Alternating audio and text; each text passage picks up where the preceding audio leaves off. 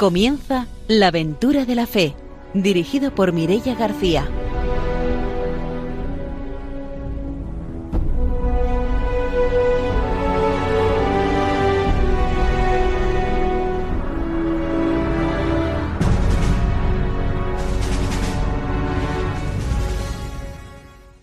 Muy buenas noches, estamos en Radio María, empezamos un nuevo programa de la aventura de la fe, el último programa de este año 2020 en esta noche, en nuestro último programa, está con nosotros el padre don Arturo García. Buenas noches. Muy buenas noches a todos los radioyentes. También está con nosotros hoy sí Ramiro Faulí. Bienvenido, buenas noches. Hola, buenas noches. Hoy voy a dar un saludo a Zaragoza. ¿eh? Allí hay un matrimonio que ha cumplido 50 años eh, de matrimonio, ¿eh? son José Miguel Taboada y Pilar Tabuenca, y además una vida entregada también no solamente a su familia, sino también a la misión. Ellos son compañeros de Ocasa Cristianos con el Sur y a pesar de su edad son como los más jóvenes, muy activos y haciendo mucha animación misionera con la diócesis de Zaragoza. Desde aquí, un saludo para ellos que escucharán también este programa. Pues mandamos esos saludos hasta Zaragoza y saludamos también a nuestra invitada de hoy, que es Ana Folch y es la coordinadora de Caritas de la Vicaría 3. Buenas noches, Ana, bienvenida. Hola, muy buenas noches. ¿Qué tal? Pues será como siempre después de la formación y de las noticias cuando tengamos ese momento para la entrevista misionera y para conocer esta noche el testimonio de Ana. Saludamos también a nuestros técnicos, a Ramón y a Ángelo, y empezamos ya nuestro programa con la formación misionera.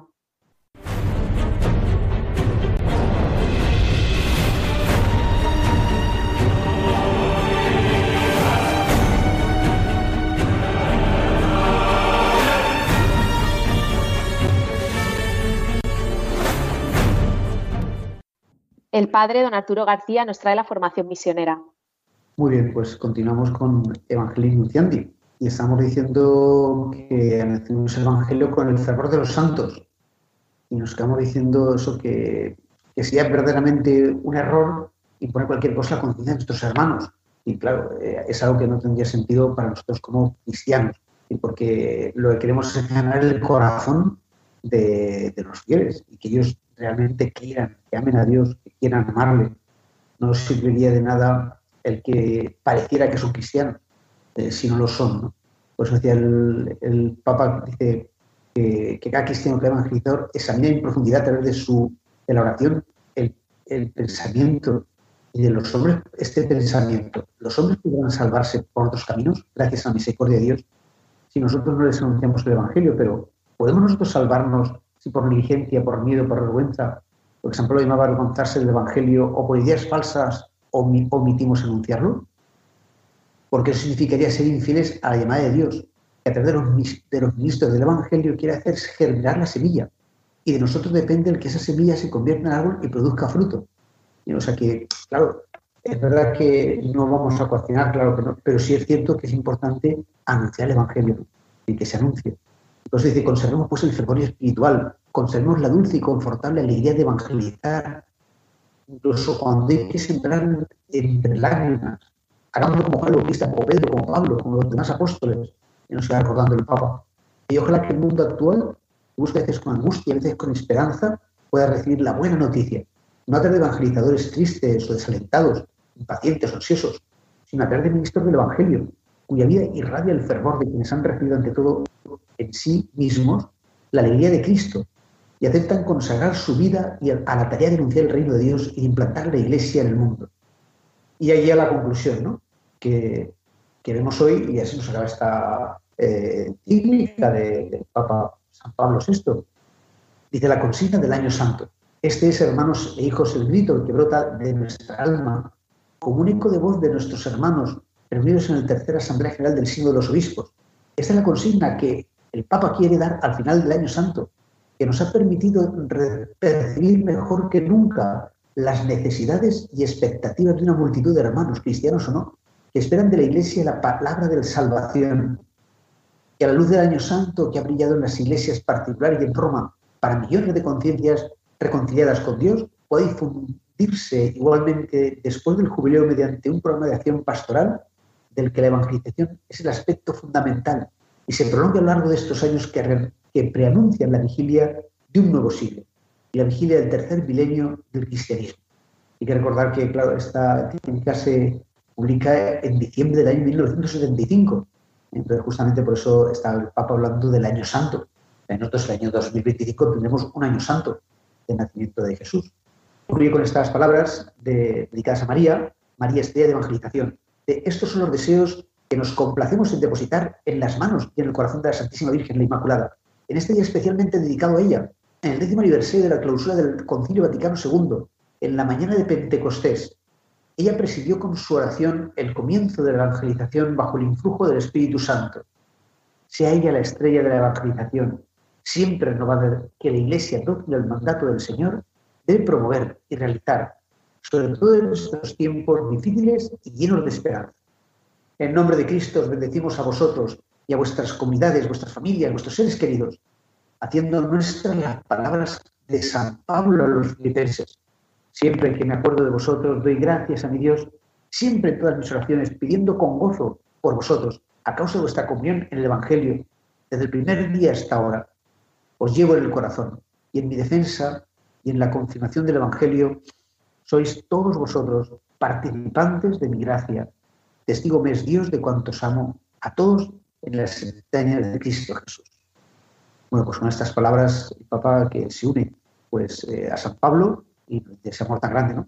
que, tenía ahí, bueno, el Papa de ahora pues también tiene por todos los fieles y por eso este deseo de que todos conozcan a Jesucristo y de que es verdad, de que nosotros para salvarnos necesitamos y estamos obligados a anunciar el Evangelio, porque es lo que Jesucristo nos ha pedido. Pues hasta aquí nuestra formación misionera de hoy. Damos paso ahora a las noticias.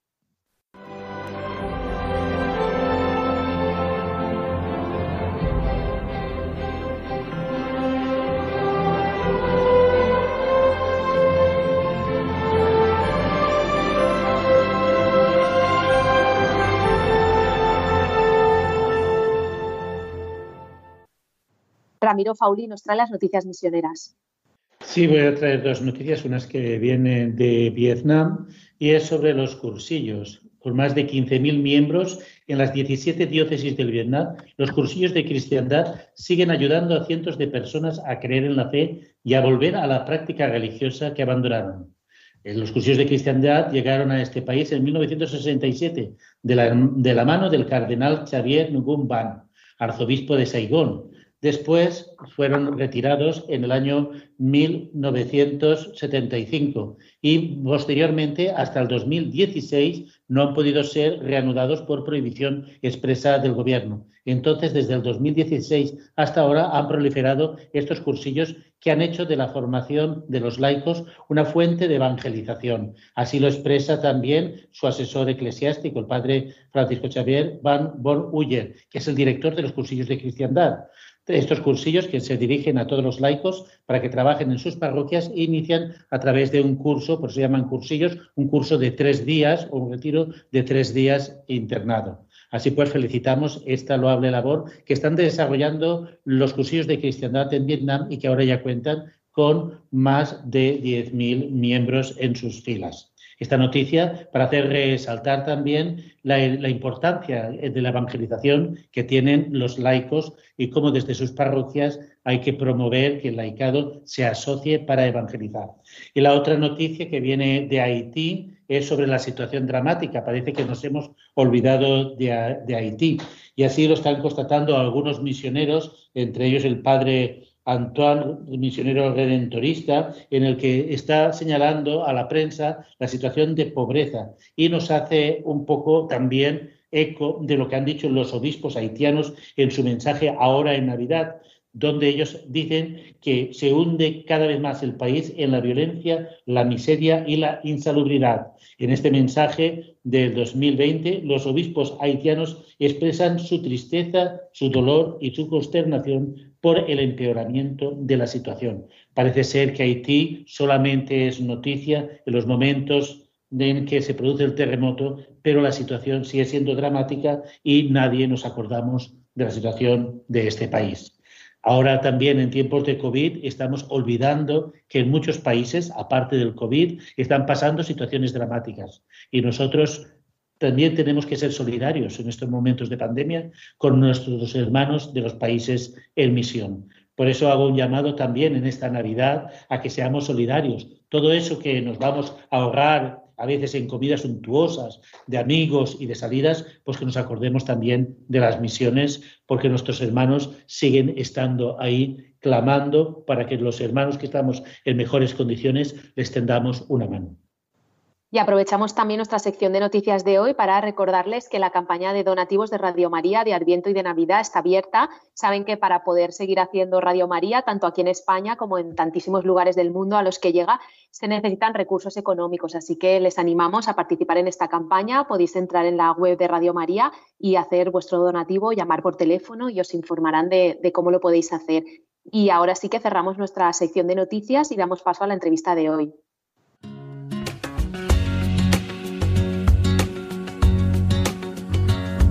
Al comenzar el Adviento, para prepararnos a recibir a Jesús, queremos daros las gracias a todos los oyentes, voluntarios y bienhechores que en este año tan difícil nos habéis ayudado con vuestra oración, mensajes de ánimo y donativos.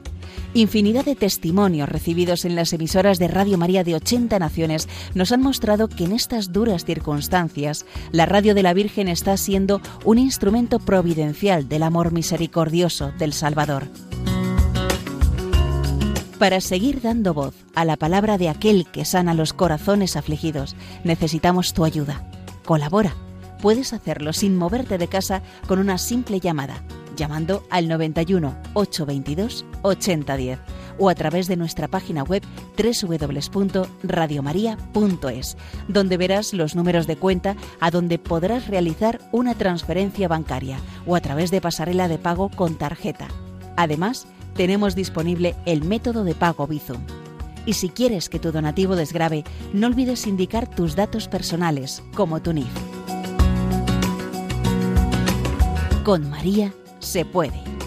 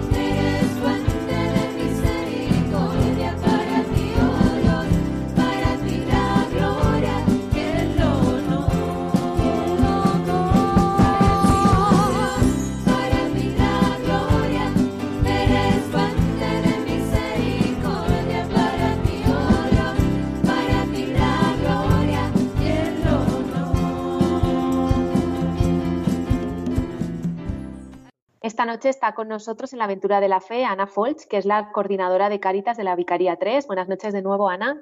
Hola, buenas noches, Mireya, ¿qué tal? Bueno, hemos dicho que Ana es la coordinadora de Caritas de la Vicaría 3 de la Diócesis de Valencia. A lo mejor alguno de nuestros oyentes no sabe en qué consiste este trabajo, si nos lo puedes explicar. Claro, pues eh, en Caritas Diocesana de Valencia, por cada una de las vicarías territoriales que hay en nuestra diócesis, hay contratado una figura eh, que es el coordinador de vicaría, cuya función es básicamente pues, eh, acompañar, eh, asesorar, formar a los voluntarios de las caritas parroquiales y los proyectos parroquiales que hay en, toda la diócesis. Y justamente en esta Vicaría 3, en estos tiempos que estamos ahora, que es muy complicado hacer muchas actividades ¿no? y, empezar nuevas iniciativas, pues a pesar de eso eh, ha surgido un nuevo proyecto que es el proyecto de Caritas Joven. ¿En qué consiste este proyecto? Pues eh, es una idea que llevábamos tiempo queriendo, queriendo lanzar, eh, no solamente en la Vicaría, sino en toda la diócesis.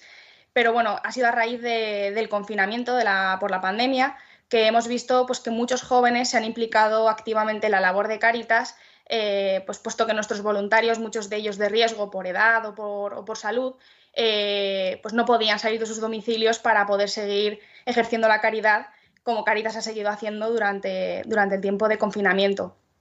Entonces, bueno, pues aprovechando un poquito también que, que este curso era diferente y que no podíamos hacer todas esas cosas que habitualmente hacíamos, eh, hemos querido aprovechar y rescatar a estos jóvenes que o ya estaban vinculados antes de la pandemia o a lo largo de ella, eh, pues para formarlos, para hacer encuentros que les permita pues también eh, verse reflejados los unos en los otros ¿no? y ver que, comparten esa sensibilidad social que caracteriza el voluntariado en Cáritas y bueno, simplemente proporcionarles un espacio donde ellos puedan pues, desarrollar su vocación social. Quería preguntarle a Ana cuál es el perfil de, estos jóvenes, porque siempre la juventud dentro de la iglesia a veces cuesta, ¿no? ¿Cuál es el perfil de estos jóvenes que se prestan para colaborar, para ser voluntarios en Caritas? Pues a ver, hay la verdad que gran variedad. Eh, nosotros en la vicaría hemos intentado acotar un poco la edad, eh, sobre todo porque no se junten jóvenes con, momentos vitales muy, muy diferentes. Entonces, eh, lo hemos hecho a partir de 18, que es la edad que sí que se pide en Cáritas para, para ser voluntario, y no hemos querido poner un tope. De hecho, yo en, los documentos hablo de treinta y tantos, ¿no? Porque eh, nos parecía un poco feo decir que hasta los 30 es joven, ¿no? O hasta los 35 o hasta los 40. Entonces, la verdad es que tenemos un poco de todo. En el grupo que está empezando a formarse de jóvenes en la vicaría hay de todas las edades, pues eso, hasta treinta y tantos. Creo que el más mayor actualmente tiene 38 años, o sea que se es bienvenido a cualquier edad realmente. O sea que hay desde estudiantes hasta gente trabajadora. Exacto, exacto, sí y la convocatoria para que estos jóvenes se incorporen, porque normalmente las parroquias tienen un esquema como muy elaborado, ¿no? Eh, mm. Cuando ya terminan a veces su itinerario de confirmación, pues pasan a ser educadores, o cómo romper esas dinámicas para una mayor apertura al servicio de toda la parroquia. Pues lo que habitualmente ocurre en las, en las comunidades parroquiales es que la gente joven termina implicándose más activamente en, en tema de catequesis o, el tiempo libre, ¿no? Con los juniors o los scouts. Eh, es verdad que muchas veces las caritas parroquiales, por el perfil de los voluntarios, pues por su disponibilidad, por su experiencia y demás, suele ser gente más mayor, por lo tanto los jóvenes eh, a veces encuentran dificultad a la hora de, eh, de, entrar dentro de un equipo de caritas parroquial, ¿no? Pero hasta ahora lo que hemos hecho ha sido contactar con aquellos jóvenes que sí que estaban eh, activamente eh, desarrollando su voluntariado en, alguna Caritas parroquial y en proyectos y hemos contactado con aquellos jóvenes que eh, tengan sensibilidad social, que quieran saber qué hace Caritas y que quieran pues, ver de qué forma se pueden implicar en, en la acción sociocaritativa nos hemos reunido con, bueno, el vicario episcopal se reunió con, los arciprestes, informó del proyecto, luego yo me he estado reuniendo, reuniendo con todos los sacerdotes de los arciprestagos para presentar la, iniciativa, porque nos, sabía bastante mal que, algún joven pues que pudiera estar en una comunidad parroquial, en catequesis o en juniors o, en cualquier otro movimiento, eh, se perdiera la oportunidad de conocer la acción sociocaritativa de, de la iglesia de nuestra, bueno, de aquí de la diócesis de Valencia, solo por desconocer qué es lo que hace Cáritas. Entonces, bueno, hemos intentado llegar realmente a todos los perfiles, eh, jóvenes con sensibilidad, vinculados o no a comunidades parroquiales, pero bueno, sí jóvenes cristianos que quieran eh, pues desarrollar su vocación de voluntariado desde, su, desde sus posibilidades, desde sus circunstancias personales, desde su momento vital y cada uno desde lo que pueda ofrecer. ¿Qué tipo de voluntariado suelen realizar estos jóvenes? Eh, clases de repaso, distribución de alimentos, visita de enfermos. ¿Cuál es el voluntariado más o menos que se les pide por el perfil de juventud? Pues a ver, por un lado, las caritas parroquiales, eh, el tesoro de Caritas está en, el espacio de acogida, que es eh, bueno, pues el momento donde el voluntario se encuentra con la persona participante, que es como en Caritas llamamos a los usuarios, a las personas demandantes de ayuda que acuden a tocar nuestra puerta. Bueno, pues es un espacio donde eh, pues tenemos un tú a tú, la persona nos cuenta qué es lo que le ocurre, cuál es su situación, eh, bueno, pues ahí el joven también tiene un papel ¿no? de, escucha activa, de acompañamiento, de asesoramiento y orientación también. Luego, pues todas las ayudas que se puedan eh, procurar desde la Caritas Parroquial para cubrir las necesidades básicas de, cada persona, pues ya sea en temas de alimentación, en suministros, higiene, etcétera, ¿no? valorando cada caso pues, de forma individual como, como corresponde. Luego hay proyectos parroquiales, proyectos de familia e infancia, pues con niños pequeños todo el tema de repaso escolar. Hay algunos otros proyectos de, pues, para personas migrantes, de, formación, de aprender castellano. Em, sobre todo los jóvenes se vinculan más con los proyectos de, infancia, porque parece que ahí se, notan un poquito más, más sueltos. Luego también a, estos jóvenes se les ofrece la posibilidad de, formar parte de algún programa diocesano, ¿no? Por un lado tenemos lo que hace Caritas en el territorio, en la diócesis, y por otro lado, bueno, pues esas acciones significativas que se llevan a cabo desde Caritas Diocesana de Valencia, pues también con personas migrantes, con mujeres en contexto de trata y prostitución, con personas sin hogar, bueno, pues todos los colectivos con los que trabaja Caritas. Realmente los jóvenes pueden participar en todos esos espacios con la, con la formación eh, oportuna, ¿no? que también facilitamos desde Cáritas. Has hablado de formación para incorporarse. Me imagino que primero se incorporarán así con el grupo, pero después tendréis alguna especie de talleres. ¿Lo hacen en compañía de los otros voluntarios o hay una formación específica para los jóvenes, para que se incorporan? Pues a ver, a raíz de, la creación de este proyecto, eh, sí que hemos propuesto que ningún joven empiece el voluntariado, a menos que sean jóvenes que ya están implicados activamente, pero los que se acercan, que no hasta ahora no habían colaborado con Cáritas, pues sí que tengan primero un espacio de formación, el curso básico de voluntariado de Cáritas, que es el curso que todo voluntario en Cáritas debe, debe tener. Eh, luego harían las prácticas eh, supervisadas por, un voluntario o voluntaria que, bueno, pues que pueda tutorizarles y acompañarles en el proceso formativo. Y por último, pues una vez terminaran las prácticas y la formación teórica, eh, sería cuando podrían comenzar su voluntariado en el destino que cada joven escogiera, ya sea en su comunidad parroquial, ya sea en un proyecto parroquial o interparroquial o incluso arciprestal, porque hay algunos eh, proyectos que lo son eh, arciprestales. Por ejemplo, pues todo el tema del acompañamiento en la búsqueda activa de empleo también, también se hace a veces a nivel arciprestal. Y por último, eh, se les ofrecería la posibilidad de formar parte de un grupo de voluntariado misionero. No sabemos si se va a llamar así el grupo o, si le daremos otro nombre, pero sí con la idea de aquellos jóvenes que no se quieran implicar directamente en un proyecto en una caritas parroquial, eh, sino que esté dispuesto a, pues, ser enviado a lo largo de toda la Vicaría 3 en aquellos lugares donde pueda precisar eh, o pueda hacer falta su, presencia, ya sea para arrancar un proyecto nuevo, para reforzar a un equipo que, en el que falten voluntarios o para seguir eh, moviendo el, el tema del proyecto de jóvenes. Y si hay algún oyente que nos está escuchando y quiere formar parte o conoce a algún joven que le puede interesar unirse a este proyecto, ¿qué es lo que tiene que hacer? Pues mira, eh, por un lado tenemos una cuenta de Instagram eh, para llegar a aquellos jóvenes que a lo mejor pues, no, tengan la suerte de pertenecer a una comunidad parroquial y que, que puedan pues, ser acompañados en el discernimiento de su vocación por, su sacerdote. ¿no?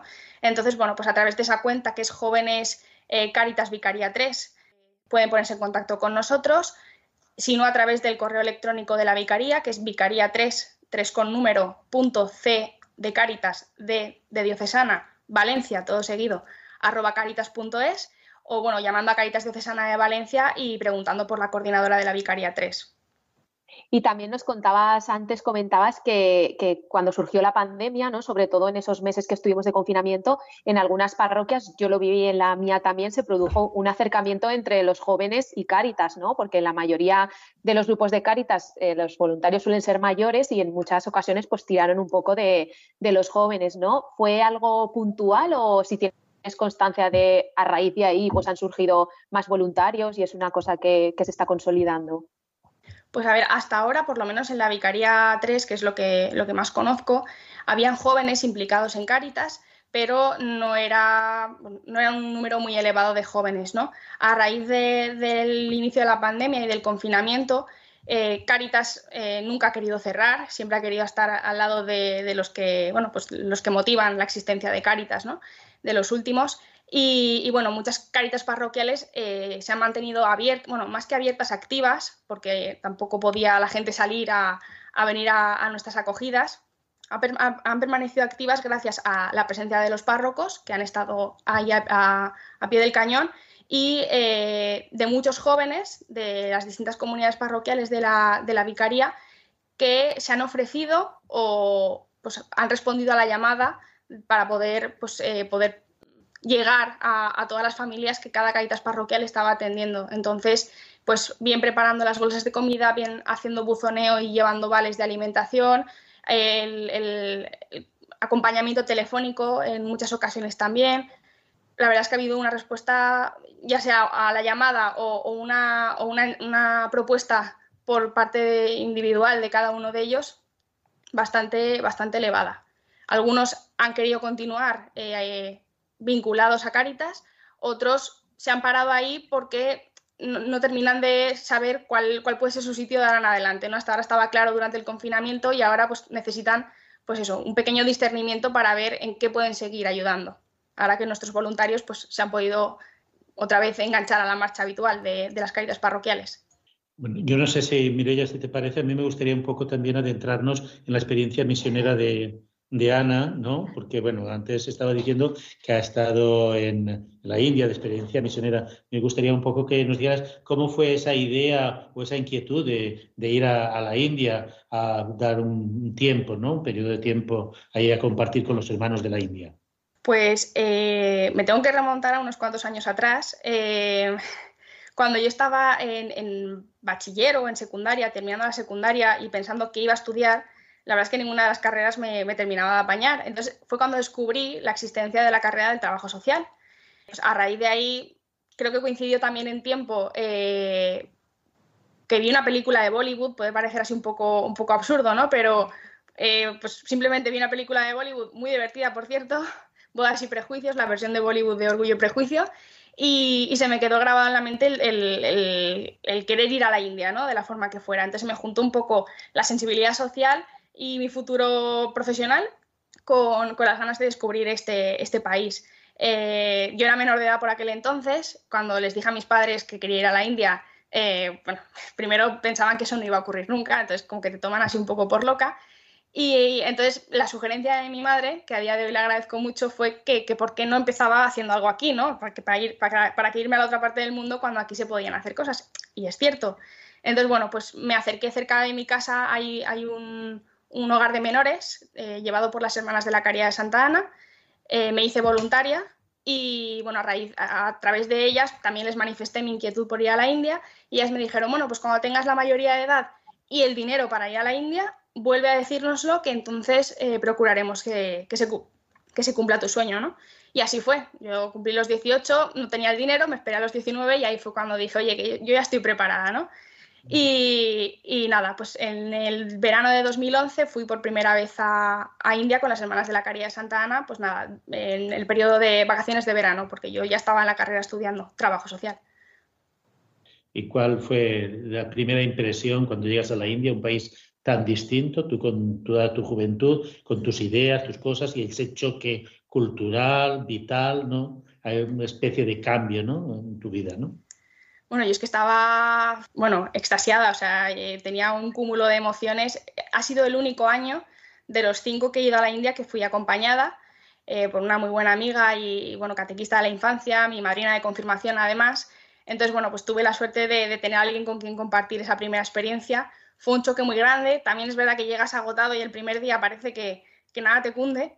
Y, bueno, cuando llegamos a la comunidad que, en la que nos íbamos a quedar todo, todo el mes, nos acogieron las hermanas, vimos a los niños, nos enseñaron el poblado.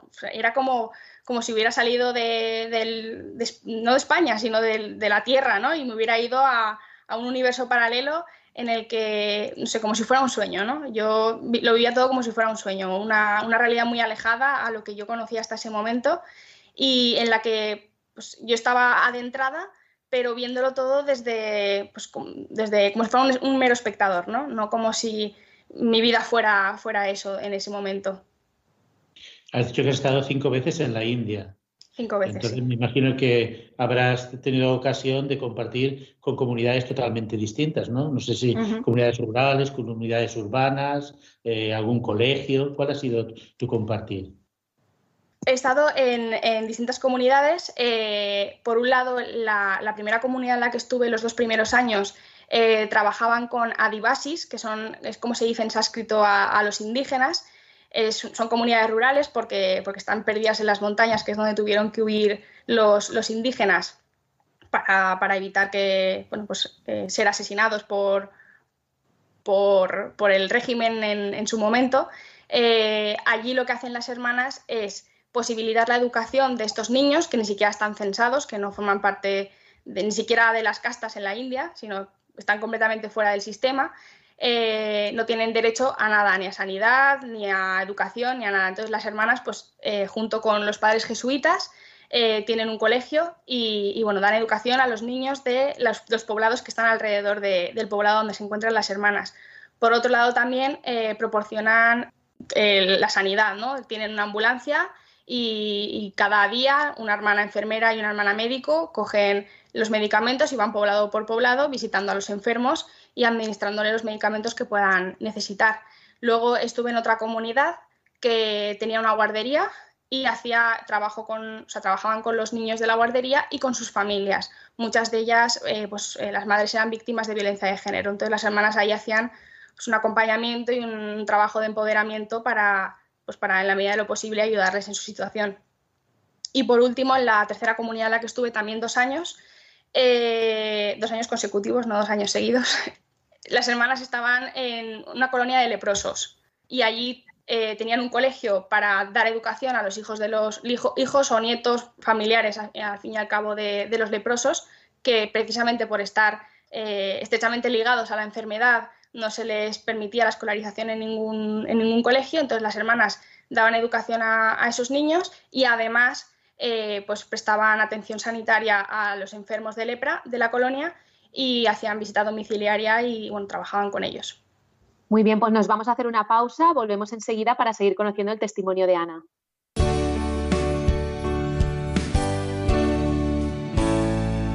Si te escucha la llamada interna del Señor, en la voz de Jesús que te invita a anunciar con valor, regulando a la gente sencilla una nueva ilusión enseñar el camino perfecto de la salvación. Profesar que el perdón a tu hermano se transforma en amor. Si en tu mente, tus labios sinceros está el corazón. Destruir el cañón egoísta que impide la paz. Manifestar el evangelio, desafío en la humanidad. Sí, misionero de Cristo debo ser. Proclamar con mi vida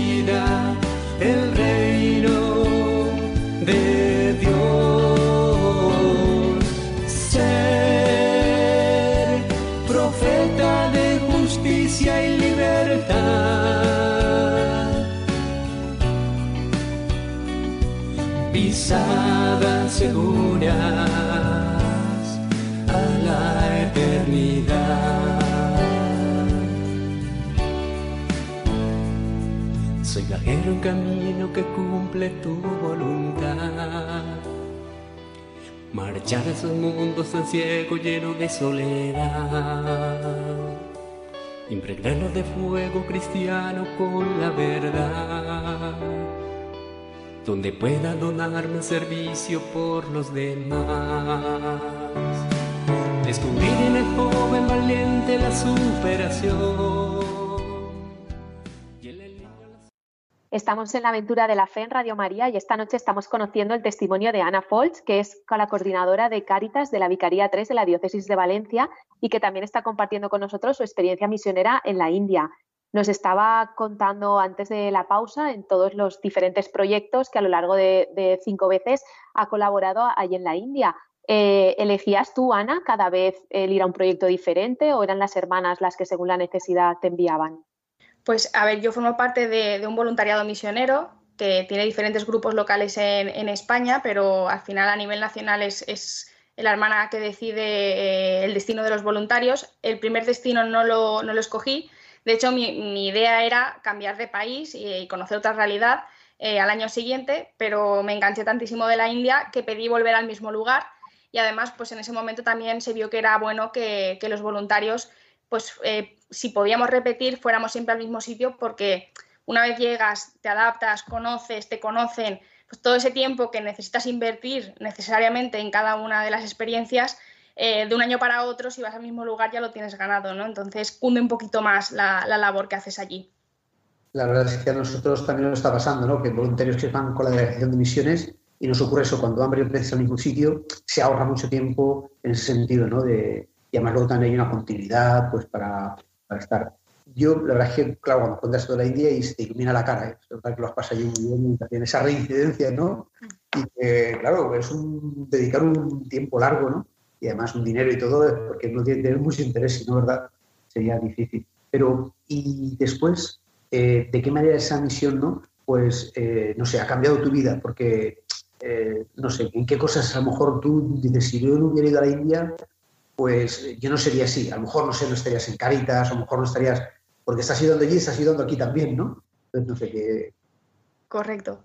Pues, a ver, yo creo que por un lado lo que, lo que más valoro a día de hoy es el permitirme conocer eh, la congregación de las Hermanas de la Caridad de Santa Ana y permitirme formar parte de su familia carismática como, laica, porque yo a día de hoy, pues, eh, mi vida espiritual y mi, crecimiento en la fe, eh, además de mi comunidad parroquial, también se lo debo a las hermanas, ¿no? tengo ahí mi grupo de referencia y, la verdad es que pues, ahora mismo mi vida no tendría sentido, ¿no? Sin, sin las hermanas de la Caridad de Santa Ana.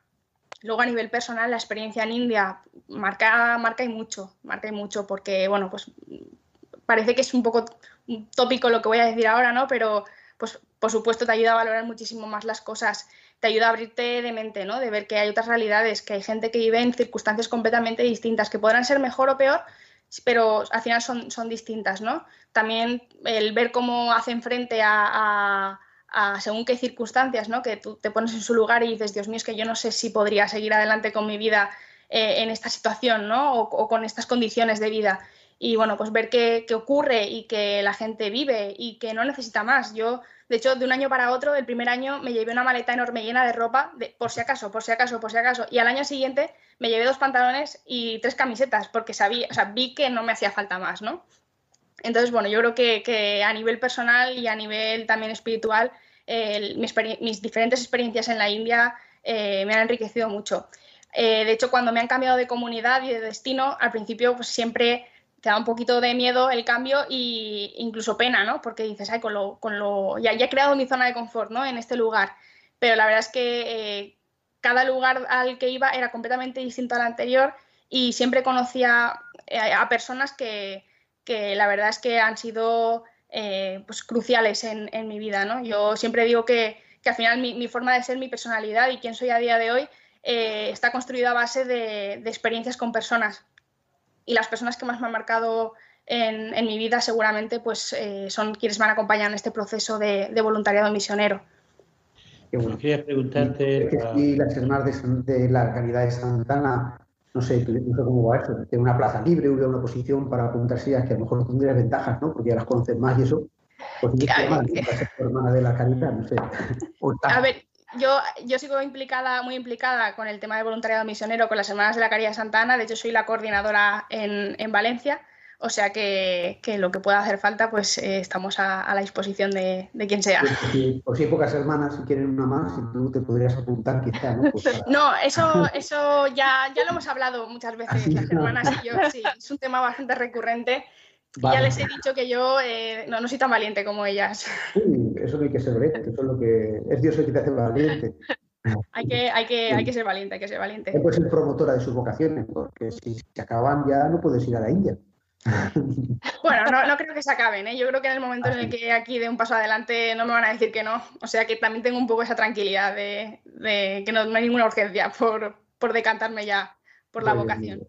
Yo quería hacerte una doble pregunta. Una es la relación que tenéis vosotros los voluntarios que vais entre vosotros como apoyo, como fuente de espiritualidad y después la oportunidad que podéis tener o hasta qué punto podéis contactar con jóvenes o con agentes de pastoral o con personal de allí en el cual podréis trabajar en, en conjunto. ¿no? Por un lado, vosotros como equipo y por otro lado, el insertaros a, a personal autóctono de allí de la zona donde vais. Vale, pues eh, a ver, nosotros estamos organizados por grupos locales. Hemos aprendido que al final eh, la misión que llevamos a cabo allí, pues, pues siempre es bienvenida, pero no somos indispensables. O siempre vamos a comunidades que están organizadas y que no precisan de la presencia de un voluntario. O sea, al final es más vivir una experiencia que te ayude a ti a nivel personal y que, bueno, pues que de forma puntual eh, pueda ayudar a la comunidad de referencia pero verdaderamente nuestra labor está aquí. Eh, hemos, hemos, descubierto la importancia de la sensibilización y de dar a conocer la labor que hacen, en este caso, las Semanas de la Caridad de Santa Ana en los distintos países donde tienen presencia. Entonces, nuestro trabajo, al margen de lo que podemos hacer allí durante nuestro tiempo de experiencia, está, una vez volvemos, eh, a la hora de contar eh, a la gente pues, lo que hemos visto ¿no? y nuestro testimonio. Eh, durante el curso, los diferentes grupos locales eh, nos juntamos, nos organizamos para eh, dar a conocer la labor de las hermanas e intentar financiar proyectos que, nos hayamos traído de, nuestras experiencias. En mi caso, pues hubo una ocasión que financiamos el proyecto de una ambulancia, luego financiamos el proyecto de un, lavadero, la construcción de un lavadero. Entonces, bueno, pues al volver nos juntamos y, y bueno, creamos eh, diferentes iniciativas para poder eh, dar a conocer la labor de las hermanas y recaudar eh, pues, dinero, vamos, que al final es lo que más, más falta les hace. luego a nivel nacional tenemos varios encuentros donde los, laicos nos juntamos con hermanas, compartimos nuestra experiencia también para enriquecer al resto de voluntarios y, nos formamos y tenemos momentos de encuentro de, pues, de oración, de celebración o sea, a nivel, a nivel espiritual, pues eh, los voluntarios tenemos bastante enriquecimiento y bastantes oportunidades de encuentro para, poder vivir nuestra fe y nuestro carisma como, como laicos de la familia Santa Ana, que nos sentimos identificados con el carisma de las hermanas. Y, perdona, disculpa, se me ha olvidado la segunda pregunta que me has hecho. Sí, la otra parte era vuestra relación con los voluntarios de allí, con los otros jóvenes, con los que tenéis que compartir al mismo, al mismo nivel, porque ellos sí que son los propios de allí que están llevando a cabo su labor normal. Eh, lo cierto es que, por lo menos en, India, hay poco voluntariado eh, autóctono. O sea, allí la gente no tiene cultura de voluntariado. Yo cuando he estado allí sí que me he encontrado con eh, miembros de la familia Santa Ana en India pero que no hacen para nada lo mismo que hacemos nosotros aquí. Nosotros sí que nos centramos en el resto de países, ellos simplemente se centran en, bueno, pues en formarse y en vivir su espiritualidad a nivel local, pero no a, desarrollar ningún tipo de voluntariado. En otros países, por ejemplo, o, en América Latina, por ejemplo, eh, sí que hay más voluntariado, ¿no? Sí que hay más conciencia social, la gente sí que se implica con la realidad de su propio país y, sí que me consta que, que hay relación con los voluntarios de los países de origen eh, pero en mi caso no, no la he tenido porque no, no lo ha habido, ¿no? Siempre han sido las hermanas y el ejemplo de las hermanas y algún colaborador que a lo mejor se ha sentido un poco tocado, llamado o, se ha emocionado ¿no? con eh, la labor de las hermanas y ha querido colaborar de alguna forma, pero voluntariado como tal en India no, no lo hay, por lo tanto no nos hemos podido coordinar. ¿Y la participación de la juventud de India en el movimiento pastoral? ¿La juventud en India? Sí, en India, en India nada, no, he conocido nada de ello. ¿Dónde, hay, vais hay grupos cristianos con jóvenes? Eh, la verdad es que las hermanas, como están en, con, los colectivos a lo mejor un poquito más eh, últimos de, India, eh, hay poco cristiano. Hay, hay mucho hindú e incluso pues en el caso de los, de los indígenas ni siquiera son hindúes, sino que ellos creen pues en el dios del sol, el dios del agua, o sea, eh, todo como, pues eso, como muy, muy antiguo, ¿no? Entonces, la gente que se convierte al cristianismo lo hacen por vocación de las propias hermanas, ¿no? Ven que las hermanas eh, hacen lo que hacen en nombre de, de, Jesús y entonces consideran que Jesús les cae bien y que es un amigo. Y yo he entrado en muchas casas donde tenían su altar montado a su Dios y, además tenían una foto de Jesús porque para ellos, bueno, pues todos son dioses y todos eh, hacen el bien, ¿no? Entonces, pues ellos se encomiendan a todos ellos. No, perdón, eh, solo que de Caritas, ¿verdad? Eh, de, la vicaría o de, claro, también en todas las diócesis, por supuesto, Caritas tendrán jóvenes, ¿verdad? también pueden acudir, aunque no sea cualquier diócesis, o ir a Caritas, su Caritas diocesana, preguntar, formarse, participar. Correcto, sí, sí. Sí, yo quería preguntar cómo es esa experiencia de compartir en la misión la vida con las hermanas, ¿no? Porque al final ya no solo es la experiencia de vivir un voluntariado y hacer esa labor, sino también me imagino que compartiréis lo que es la vida en comunidad con ellas. Pues eh, sí, la verdad es que es una, parte muy importante también de, nuestra vinculación con las hermanas, ¿no? El poder vivir con ellas también el, carisma que las caracteriza a las hermanas de la Caridad de Santa Ana. Entonces, bueno, pues durante, durante el curso, todas las actividades que promovemos las promovemos, las promovemos en conjunto con ellas, o sea, ellas forman parte de la familia Santa Ana, ellas desde su, desde su opción eh, como religiosas y, los laicos pues desde nuestra opción también eh, laical. Entonces tenemos momentos eh, de, vida en comunidad, de compartir la vida en comunidad, pues como cualquier familia. Luego tenemos momentos de formación, formación conjunta, hermanas y laicos.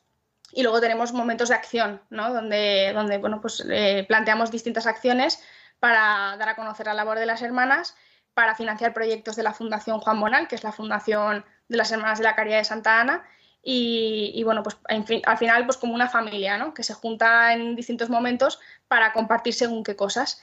Y, y en nuestro caso, bueno, pues es todo, pero desde nuestras distintas opciones de vida. Tú antes has nombrado que has participado en distintas comunidades, en las comunidades que trabajas con educación y sanidad, en ambulancia, en la guardería, el trabajo con los leprosos. Eh, de todas estas experiencias que, has tenido, ¿cuál eh, para ti es la más impactante de un trabajo, digamos, misionero que a ti te ha movido más? A ver, siempre recuerdo como más impactante mi primera experiencia, pero porque fue la primera obviamente. De hecho, a mí cuando me dijeron, vas a estar con indígenas, yo esperaba, esperaba, verme a gente con, con, taparrabos y así como muy, ¿no? muy de película. Y cuando llegué y decía, ¿dónde están los indígenas? Me decían, ese es uno. Y yo, pues sí, es muy normal, ¿no? O sea, viste con pantalones y camiseta y poco más. Pero sí que, sí que me chocó mucho pues, el, tipo de vida que, tenían, ¿no? Pues en aldeas, sin, sin electricidad, por la noche cuando no había luz, pues no había luz, eh, pues eso, y te sentías pues un poco en una película. Eh, muchos problemas de alcoholismo en, todas las realidades que conoció de la India, eh, mucha violencia doméstica, también en, todas las partes donde he estado.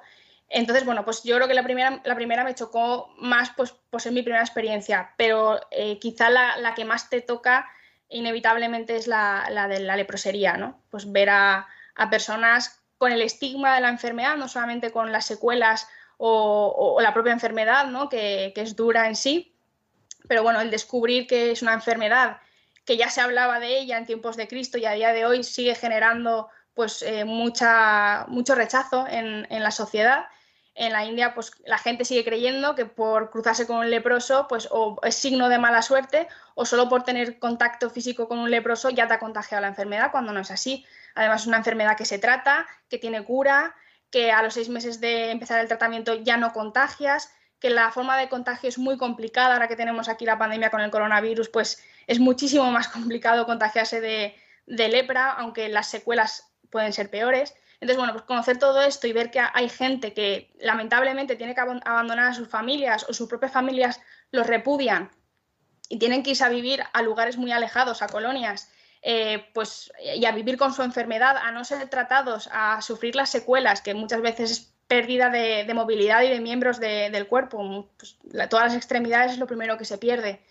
Y, bueno, pues ser testigo de toda esa soledad eh, por el abandono, por el rechazo, por no poder acceder absolutamente a nada porque ya están manchados por, la propia enfermedad y sobre todo conocer a gente que ya estaba curada pero como las secuelas de la enfermedad ya son, tan características, pues eh, nada, ya están marcados de por vida y, siempre se les va a tratar como a una persona enferma, ¿no? Y, siempre la gente se va a cambiar de lado cuando se lo cruzan por la calle o van a evitar el contacto físico o visual eh, por creer que, bueno, pues que ha recibido un castigo, el karma, y que, y que está pues, sucia la persona. Esa yo creo que es la, experiencia que más me ha marcado, ¿no? Y, ver cómo, esa gente al final tiene que vivir el resto de sus días. Yo quería preguntarte también, Ana, que tú por tu trabajo pues eh, tienes una visión así de, la realidad social ¿no? que estamos viviendo ahora.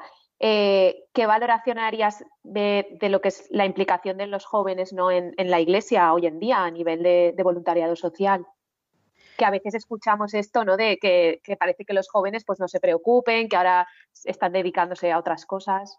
A ver, yo creo que primero sobre los jóvenes lo que hay que entender es las circunstancias en las que los jóvenes viven, de, estudios, de trabajo y demás, y el momento vital, que todos hemos pasado por ese momento vital de la juventud, ¿no? Y, de saber pues que a lo mejor pues no puedes contar con un joven como puedes contar con una persona jubilada, ¿no? Sobre todo pensando en Cáritas, pues obviamente el compromiso es el mismo, pero a lo mejor la disponibilidad no es la misma o la duración de la disponibilidad no es la misma muchas veces eso no se tiene en cuenta y se hace que, bueno, pues que se rechace un poquito más el ofrecimiento del joven a la hora de, poder hacer algo social.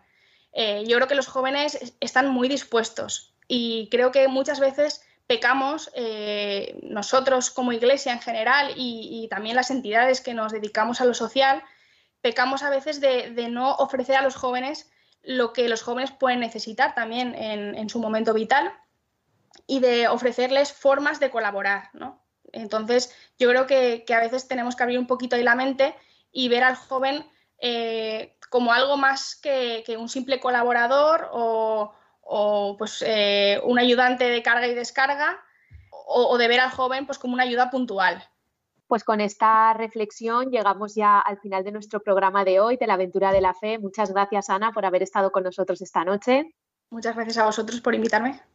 Pues despedimos a Ana, despedimos también a nuestros colaboradores, al padre Arturo García, a Ramiro Faulí, y les recordamos que volvemos dentro de 15 días, que el programa de la aventura de la fe empieza a las 12 de la noche, una hora menos en Canarias. Os recordamos también que podéis seguirnos en las redes sociales, en Twitter, en Facebook, y que podéis contactar con nosotros en el correo electrónico laventuradelafe.radiomaria.es. Buenas noches.